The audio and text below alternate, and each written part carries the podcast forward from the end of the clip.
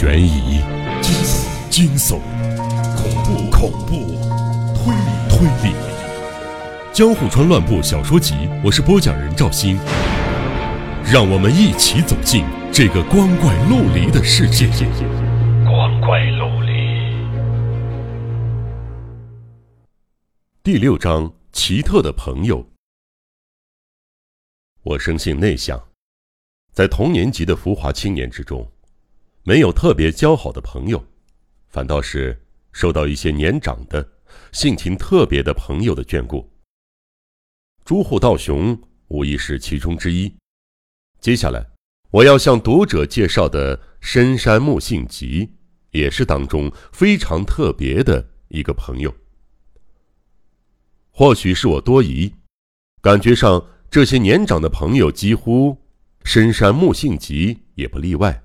都多多少少对我的外貌抱着某种兴趣，即使不是出于龌龊的目的。总之，我身上似乎有什么吸引他们的力量。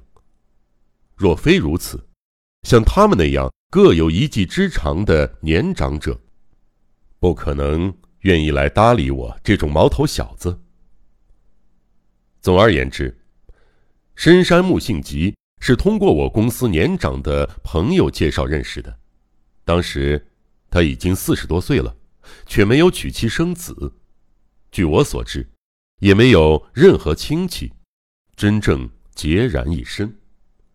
虽然单身，但他并不像朱户那样厌恶女人，过去似乎也与不少女人发生过夫妻般的亲密关系。在我认识他之后，也换了两三个女人。但都持续不久，隔一阵子去看他，总发现之前的女人消失不见了。他说：“我是刹那式的一夫一妻主义，换言之，就是极端的见异思迁。这种念头虽然每个人都会有，或嘴上说说，但像他那样旁若无人、身体力行的，恐怕少之又少吧。”从这些地方也可以看出他的性格。他算是一个杂家，不管问他什么问题，都无所不知。他看起来并没有其他收入，但似乎有些积蓄，也不工作，而是在读书之余，以解开隐藏在社会角落的各种秘密为乐。当中，他又对犯罪事件最感兴趣，所有知名的犯罪事件。他都非插上一脚不可，有时候也会向这方面的专家提出有建设性的意见。由于他单身，兴趣又是如此，因此经常不知去向，三四天都不在家也是常事儿。想要凑巧碰上他在家，那真比登天还难。这天，我边走边担心是否又会扑个空，幸而。就在快到他家的时候，就确定他在了。之所以这么说，是因为从他家里传出一阵稚嫩的孩童声音，中间还掺杂着深山木性吉熟悉的浑厚嗓音，正以奇特的音调唱着当时的流行歌曲。走近一看，西洋馆小巧的青色木质玄关门打开着，四五个顽皮的孩子坐在那儿的石阶上。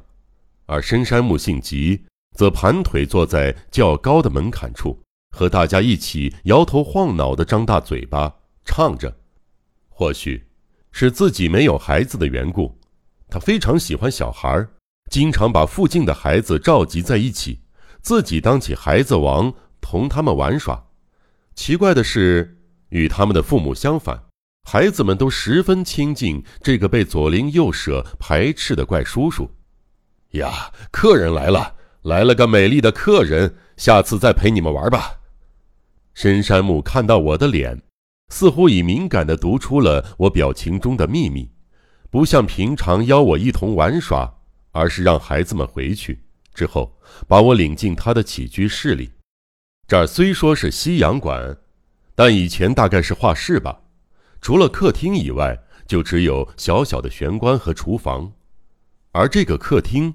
就兼做他的书房、起居室、寝室以及餐厅，不过里头就像一家旧书店似的，到处都堆着书，当中摆着老旧的木质床铺、餐桌、形形色色的餐具、罐头、荞麦面店的外送提盒等乱七八糟的。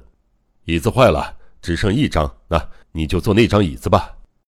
他边说边一屁股坐在铺着看不出床单颜色的床铺上，盘起腿来。你找我有事儿吧？你心里装着什么事儿？他用手指把长而凌乱的头发往后梳，露出有些腼腆的表情来。每次一见到我，他都必定露出这种表情。嗯，我，我想借你的智慧。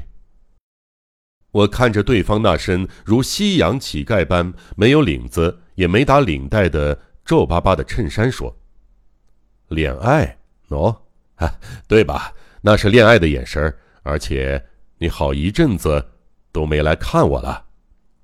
恋爱，啊，是啊。那个人死了，被杀死了。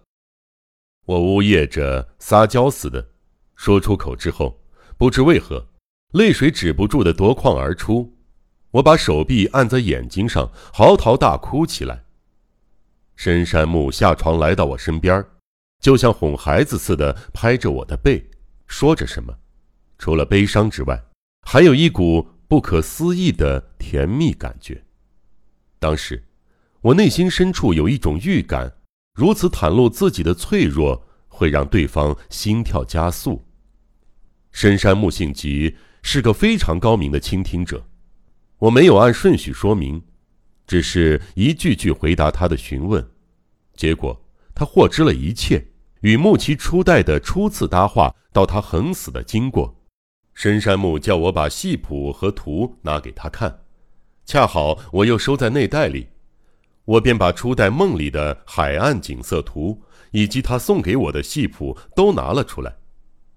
深山木似乎看了很长一段时间，但我为了隐藏泪水，面朝另一个方向，因此完全没有注意到他当时的表情。说完想说的话之后，我就沉默不语，深山木也异样的沉默着。我原本垂着头，但因为对方实在沉默的太久，便抬头望了他一眼，没想到他正苍白着一张脸，双眼失神的。望着虚空。